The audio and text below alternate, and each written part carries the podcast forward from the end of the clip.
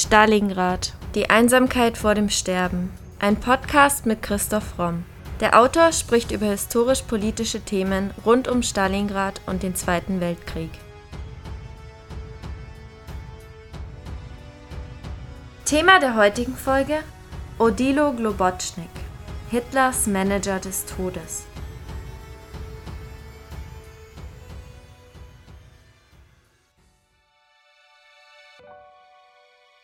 Er gilt als der blutigste Einpeitscher von Judenvernichtung und Germanisierung im Generalgouvernement.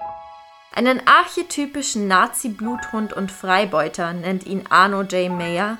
Hitler-Biograf Joachim C. Fest spricht von einem Mörder aus Profession. Und doch ist der Österreicher Odilo Globotschnik trotz all dieser markigen Zuschreibungen ein Mann ohne Gesicht geblieben. Er der Judenliquidator und barbarische Judenvernichter, so Heinz Hönne, ist in der Literatur über den Holocaust im Generalgouvernement allgegenwärtig, taucht in Zeugenaussagen und Berichten auf und wird in Gerichtsurteilen gegen die Mörder in seinen Diensten als Haupttäter genannt. Dennoch bleibt seine Gestalt seltsam unbestimmt. So schreibt Johannes Sachslehner in seiner Glubotschnik-Biografie Zwei Millionen haben wir erledigt. Die Geschichte dieses Hitlers Manager des Todes erzählen wir in der heutigen Podcast-Folge. Globotschnik war, bevor er Massenmörder wurde, ein Hochverräter, der den Anschluss Österreichs nach Kräften förderte. Er wollte kein Österreicher sein, sondern Deutscher er war ein treuer Untergebener Heinrich Himmlers und ließ kaltblütig den industriellen Massenmord planen und durchführen. Der Autor Sachslehner schreibt weiter über ihn. Ein schlechter Verlierer, zerfressen von Ehrgeiz, der seine Niederlagen nicht wahrhaben will. Ein abenteuerlustiger Geschäftsmann, einem guten Handel niemals abgeneigt, auch nicht mit jüdischen Partnern. Laut Sachslehner kein großer Ideologe, sondern ein auf Erfolg ausgerichteter Pragmatiker, dem jedes Mittel recht ist. Genügt das, um Millionen Menschen umzubringen? Odilo Klobotschniks Geschichte ist die Geschichte eines jungen Mannes, der bereit war, sein Menschsein an den Führer und dessen Gehilfen auszuliefern. Geboren wird Klobotschnik am 21. April 1904 in Triest an der Adria als Sohn eines Postbeamten. Der erste Vorname Odilo ist Programm, niemand in der Familie hat bisher so geheißen. Odilo hieß ein Bayernherzog aus dem Geschlecht der Agilofinger von 700 bis 748. Der Name leitet sich wohl von Otil, Gut, Besitz her und er zeichnet sich durch Vokalharmonie mit dem Familiennamen aus. Für Franz und Anna Klobotschnik, die Eltern, daher die perfekte Lösung. Im Herbst 1910 beginnt Odilo in Triest die Volksschule zu besuchen. Der Unterricht findet in italienischer Sprache statt. Der Sohn der Klobotschniks, die streng darauf achten, dass in der Familie nur Deutsch gesprochen wird, muss daher Italienisch lernen. Der aufgeweckte Junge hat damit jedoch keine Schwierigkeiten. Er bringt durchweg gute Noten mit nach Hause und ist außergewöhnlich ehrgeizig, eine Charaktereigenschaft, die später immer wieder genannt werden wird. 1913 wird Vater Franz zum Postoberoffizial befördert, da hat Odilo vier Jahre Volksschule hinter sich. Ein Jahr später bricht der Erste Weltkrieg aus. Vater Franz wird als Offizier einberufen, dank eines Magenleidens aber nur in der Etappe eingesetzt. Odilo kommt 1915 nach bestandener Aufnahmeprüfung an die militärische Unterrealschule St. Pölten. Die Schule genießt einiges Ansehen, ist allerdings auch für ihren harten Drill bekannt. Der Dichter Rilke hat sie durchlaufen und spricht später von einer Vergewaltigung seines jungen Lebens. Klobotschnik scheint dort besser klarzukommen. Er wird von den Lehrern gelobt, nimmt den achten Rang in der Bewertung aller Schüler ein. Man schätzt sein Violinspiel, in den Fächern Turnen, Exerzieren, Dienstvorschriften und Anstandslehre erhält er die Note sehr gut. Nach dem verlorenen Krieg 1918 ist der Traum vom Berufsoffizier zu Ende. Der 14-jährige Globotschnik kehrt zu seinen Eltern zurück, die zu dieser Zeit nach Klagenfurt übergesiedelt sind. Er macht sich die in rechten Kreisen beliebte Dolchstoßlegende zu eigen, die für die Niederlage im Krieg die Juden und die Sozialdemokraten verantwortlich macht. Im November 1918 besetzen SHS-Truppen, Serben, Kroaten, Slowenen-Truppen, Kärnten. Globotschnik behauptet später, er habe am heldenhaften Kärntner Abwehrkampf gegen die jugoslawischen Truppen teilgenommen, war zu dieser Zeit aber gerade mal 15 Jahre alt. Das erscheint unglaubwürdig. Wahrscheinlich war er im Nachschub und der Kommunikation aktiv. Er ist anschließend allerdings zweifelsfrei als Propagandist hinter der kärntnerisch-jugoslawischen Demarkationslinie aktiv und klebt dort zum Beispiel illegal Plakate. Dadurch bekommt er Ärger in der Schule und konzentriert sich angeblich nur auf das Lernen. Auf jeden Fall macht er dann an der Technischen Gewerbeschule in Klagenfurt 1921 mit Auszeichnung Matura. Inzwischen ist allerdings sein Vater an einem Kriegsleiden gestorben. Die Mutter steht mit drei Kindern nahezu mittellos da, erhält nur mit größten Schwierigkeiten und mit vielen Bittbriefen eine geringe Rente. Globotschnik erlebte also in jungen Jahren einen tiefen sozialen Absturz und er ist plötzlich der einzige Mann in der Familie. Er verdient etwas Geld mit Koffertragen am Bahnhof und schließt sich rechtsextremistischen Kreisen an. Es gibt bereits die Kärntner SA, die auf dem Hut das Hakenkreuz trägt, und die Deutsch-Nationalsozialistische Arbeiterpartei DNSAP, eine auf dem Boden des Volksfreistaates fußende deutsch-arische Arbeiter- und Volksreformpartei, wie es ihr Programmatiker Theodor Denk formuliert. Die Partei formuliert ständig Hassparolen gegen Juden obwohl es in Kärnten kaum Juden gibt. Angeblich haben die Juden längst auch die Sozialdemokratie unterwandert, am Bolschewismus und der Mammonisierung der Gesellschaft seien sie ohnehin schuld. Globotschnik eignet sich ein rassistisches, antikapitalistisches Weltbild an. Er wird Mitglied der Klagenfurter Burschenschaften Markomania und Teutonia. Sein von Antisemitismus und Antislawismus bestimmtes politisches Weltbild findet auch hier Bestätigung und neue Nahrung. Globotschnik ist das typische Beispiel für sozial abgestürztes Kleinbürgertum, das sich mit diesem Absturz nicht abfinden kann, sich radikalisiert und nach Sündenböcken sucht. Bei einem Tanzvergnügen machen sich zwei junge Damen über Globotschniks Anzug lustig, der aus der Uniform seines Vaters genäht ist. Globotschnik lernt den Vater, Oberstleutnant A.D. Michner, kennen, der ihn sofort wegen seiner strammen deutschnationalen Haltung schätzt. Die jüngere Tochter Grete verliebt sich daraufhin in Globotschnik und die beiden verloben sich. Der Oberstleutnant setzt sich bei Adolf Wolf, dem Direktor der Kärntner Wasserwirtschafts AG für ihn ein und prompt wird Globotschnik eingestellt. Seinen ersten Auftrag erhält er 1924. Ein Kraftwerksbau in Franschach im Lavantal. Im Sommer 1925 beschließt er, es doch noch mit einem Studium zu versuchen. Der 21-jährige Globotschnik geht also nach Wien und findet einen Platz im Studentenheim. Das Studium bricht er allerdings nach kurzer Zeit schon wieder ab. Warum, ist nicht abschließend geklärt. Ob ihm die finanziellen Mittel fehlten, das Studium nicht zusagte, die Gründe bleiben im Dunkeln.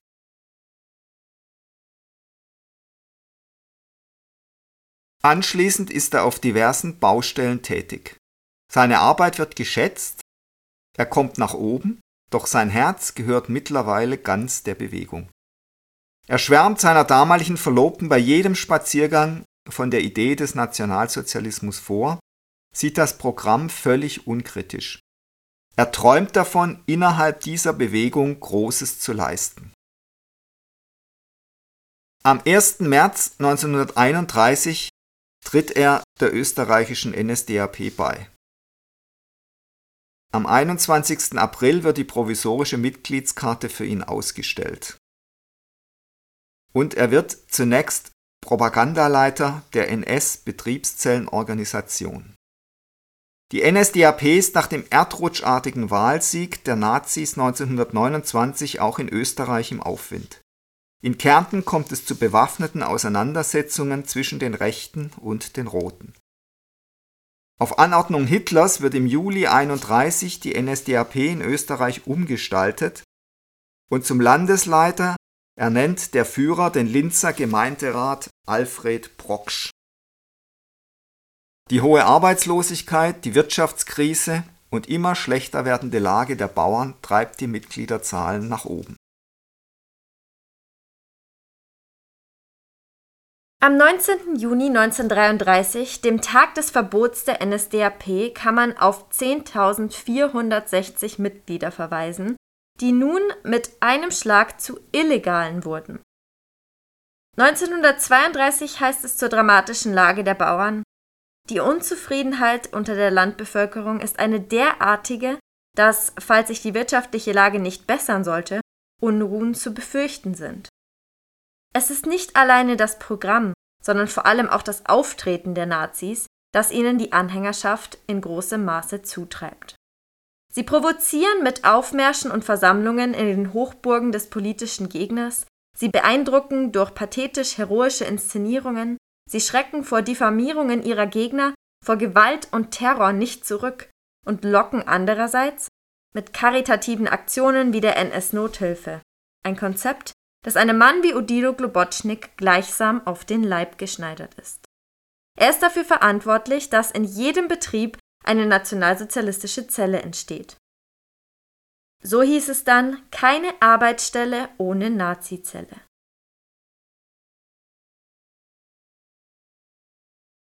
Der Handgranatenüberfall zweier SA-Männer auf ein Pionierbataillon des Bundesheers zieht noch am selben Tag das Verbot der NSDAP und all ihren Organisationen nach sich.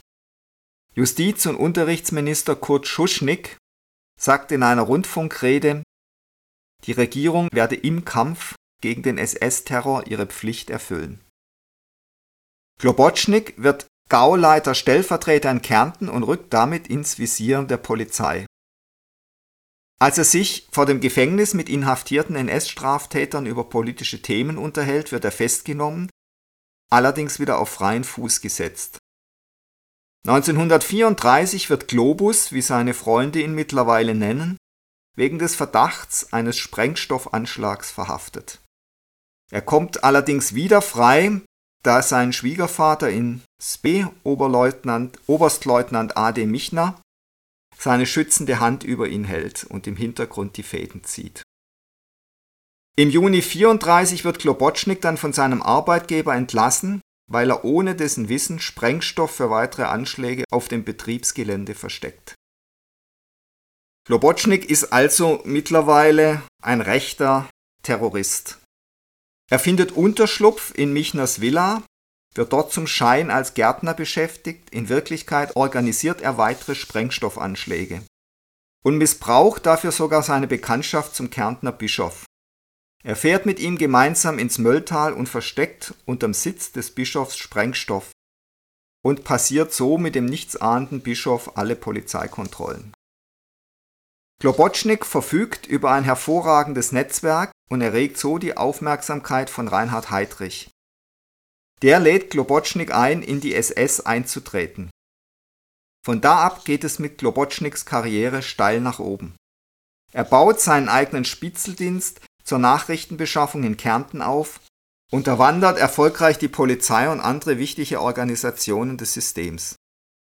Dabei erhält er immer mehr Unterstützung aus allen Gesellschaftskreisen. Globotschnik, der gern unter dem Decknamen Herr König arbeitet, organisiert auch Hilfsgelder für die NSDAP. Mit dem Geld lässt er Sprengstoff und Waffen über Triest nach Österreich schmuggeln. Die Polizei kommt durch eine anonyme Anzeige Globotschnik erneut auf die Spur. Es gelingt der Polizei, das Netzwerk, das Klobotschnik aufgebaut hat, zumindest teilweise aufzudecken. Österreichische und italienische Firmen sind verwickelt, aber ebenso Privatleute vom Industriellen bis zum Zimmermädchen. Klobotschnik kommt für ein Jahr in Haft. Nach seiner Freilassung wird er aber sofort wieder einer der wichtigsten Verbindungsleute zu Heydrich. 1936 wird er Stabsleiter der österreichischen NS-Landesleitung. 1938, nach dem Anschluss Österreichs, wird Glubotschnik Gauleiter von Wien, allerdings nur kurz. Am 30.01.1939 wird er wegen Devisenschiebung seines Amtes enthoben. Glubotschnik ist einer der Nazischergen, deren ideologischer Fanatismus mit unendlicher Gier nach persönlichem Reichtum gepaart ist. Himmler hält seine schützende Hand über ihn. So wird Glubotschnik zum Polizeiführer im Distrikt Lublin in Posen ernannt. Im November 39 trennt er sich nach 17 Jahren Verlobung von Grete Michner. Es wirkt nicht wie ein Zufall, dass sein zweimaliges Scheitern im beruflichen und im privaten, einmal in Wien und einmal in seiner Beziehung, zu dieser Zeit auftreten. Sie tragen sicher zu seiner jetzt erfolgenden endgültigen Radikalisierung bei. Denn das ist ein bekanntes psychisches Phänomen. Der Hass auf sich selbst explodiert im Hass nach außen. In Lublin wird Globotschnik eine der Schlüsselfiguren bei der Aktion Reinhardt, der Deportation und Vernichtung von polnischen Juden. Globotschnik ist zu dieser Zeit nur Himmler verantwortlich. Unter seiner Leitung entstehen vier Vernichtungslager: Belzec, Sobibor, Majdanek, Treblinka. Seine Kenntnisse als Bautechniker sind dabei sicherlich hilfreich.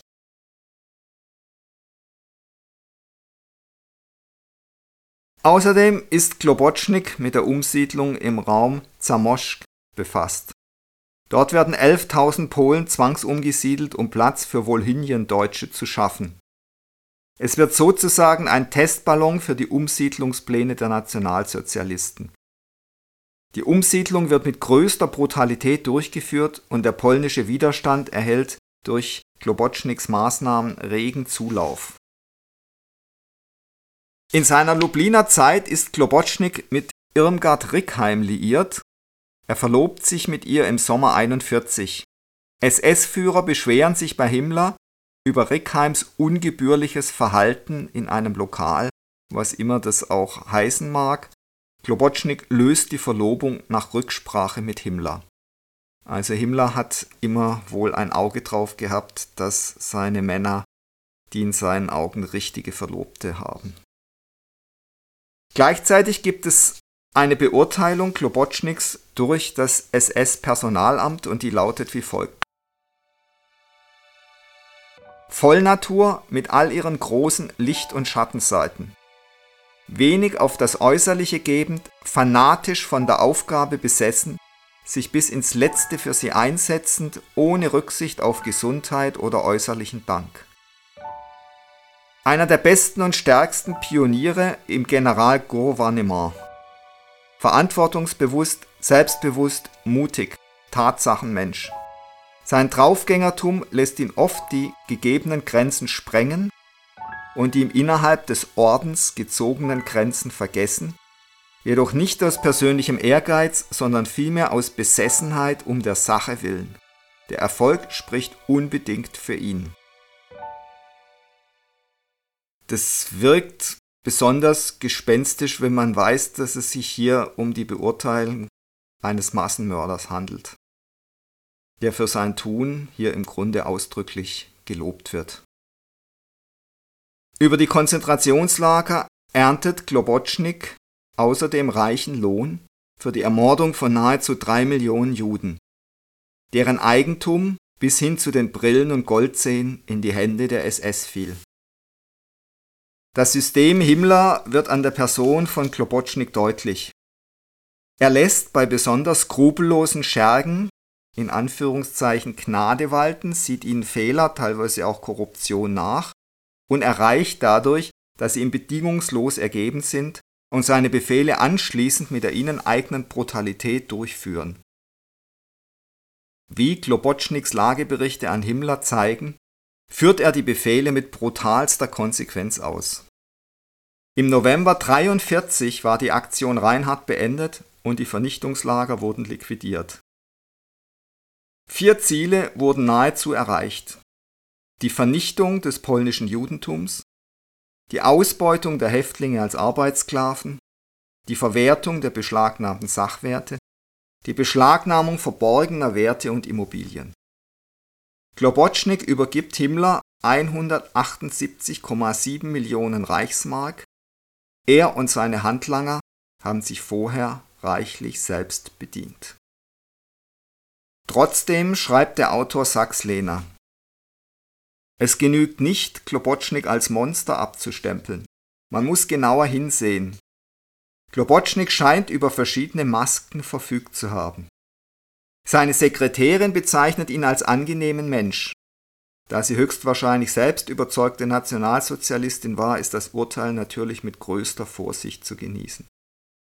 Angeblich litt Klobotschnik unter den Besuchen in den Lagern, schloss sich danach tagelang in seinem Schlafzimmer ein. Wie viele andere Massenmörder bewies auch er großes Organisationstalent. Er war ein Wichtigtuer, stand gerne im Vordergrund, stellte seine Pläne so dar, als seien sie schon verwirklicht. In diesem Punkt war er dem jungen Hitler nicht ganz unähnlich. Rudolf Höss, der Kommandant von Auschwitz, urteilte über ihn. Ob es sich um Judenvernichtungen oder um Polenumsiedlungen handelte, oder um die Verwertung der beschlagnahmten Werte, Globotschnik wollte unbedingt an der Spitze stehen und er konnte einfach nicht genug bekommen. Er übertrieb maßlos bei jeder sich bietenden Gelegenheit, war aber, wie Höss meint, an und für sich ein gutmütiger Mensch.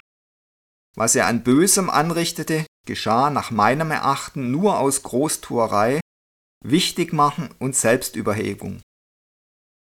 Es ist interessant, welches Zeugnis hier ein Massenmörder dem anderen ausstellt. Die in Anführungszeichen bösen Taten, das industrielle Ermorden von Millionen Juden, werden alleine auf persönliche Eigenschaften, die harmlos klingen, zurückgeführt. Das Entscheidende, die Fanatisierung durch Ideologie, durch Rassereligion, wird weggelassen.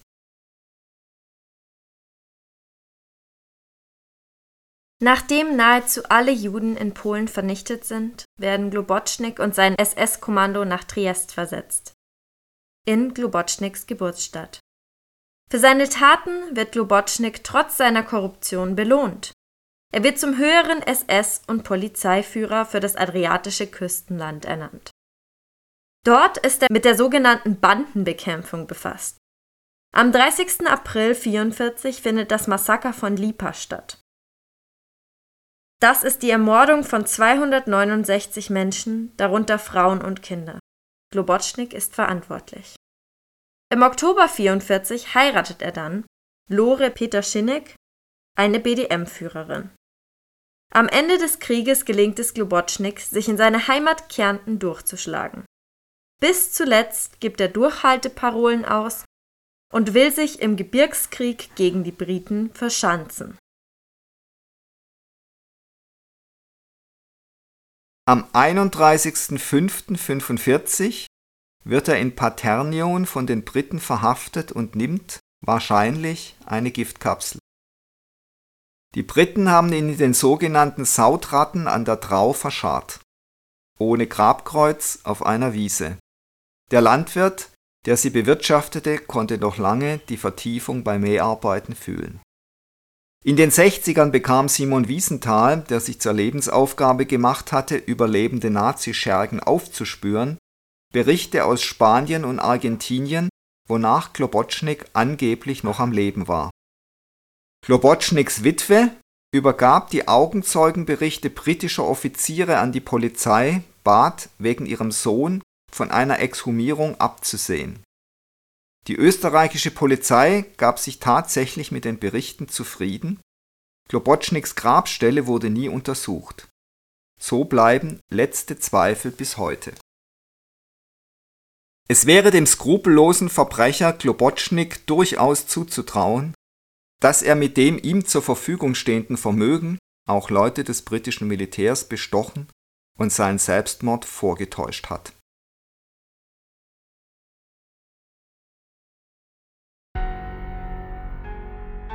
Das war Folge 135 unseres Podcasts Stalingrad. Die Einsamkeit vor dem Sterben.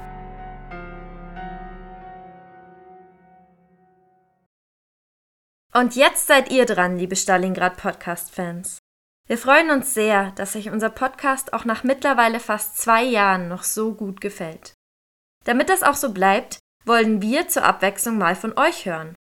Themenvorschläge sowie Anmerkungen und Anregungen nehmen wir gern bei primero.primeroverlag.de oder über Instagram bei primero-verlag entgegen. Und wenn ihr euren Lieblingspodcast anderweitig unterstützen wollt, Schaut doch mal auf unserer Website vorbei und browst unser Bücherangebot. Falls ihr nach einem tollen Weihnachtsgeschenk für eure Kinder, Neffen, Nichten oder andere junggebliebene Verwandte sucht, könnte unser rabenstarkes Märchenbuch oder Hörbuch genau das Richtige sein. Die Abenteuer von Gottfried, Enno und Kira bringen die alten Fabeln der Gebrüder Grimm ins 21. Jahrhundert und lesen sich unter dem Weihnachtsbaum bestimmt doppelt gut. Auch für große Erwachsene findet ihr in unserem Belletristikangebot bestimmt einige gute Geschenkideen. Vom Historienroman über die Satire bis hin zum Wirtschaftsthriller könnt ihr euch auf www.primeroverlag.de ein bisschen inspirieren lassen. Wir wünschen euch eine schöne Vorweihnachtszeit und freuen uns, dass ihr so treu und interessiert unseren Stalingrad Podcast hört. Wir hoffen, ihr bleibt uns noch über viele weitere Folgen erhalten.